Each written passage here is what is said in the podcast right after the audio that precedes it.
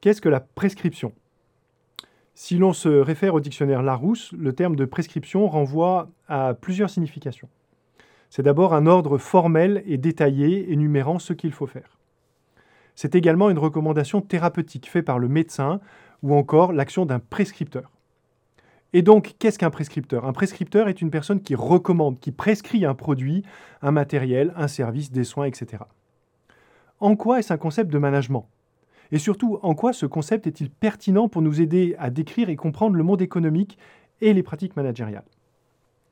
Le concept de prescription a été formalisé par Armand Actuel en 1995 pour approfondir la relation marchande et introduire la théorie du tiers, de l'intermédiaire entre le client et le vendeur en proposer une explication formelle et théorique à même de rendre compte de la complexité de la transaction marchande, souvent réduite à sa plus simple expression.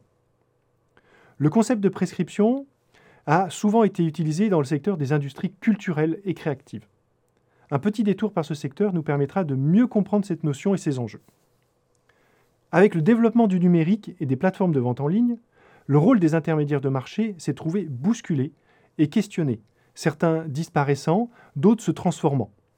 On pense bien évidemment au secteur de la musique, du cinéma ou encore du livre, où les ventes en ligne et les modes de consommation reposant, de plus en plus sur le digital ont eu tendance à effacer progressivement les acteurs traditionnels de la prescription. Nous pensons également aux disquaires, qui jouaient ce rôle de prescription et qui ont eu beaucoup de mal à se maintenir.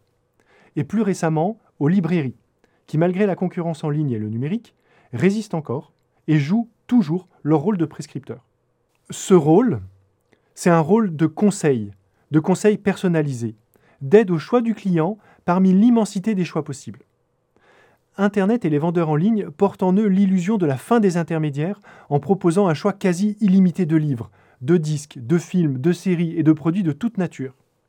Cette offre illimitée a été terrorisée par Chris Anderson avec le concept de long trade. Mais la question du choix du consommateur face à cet océan immense de possibles reste entière.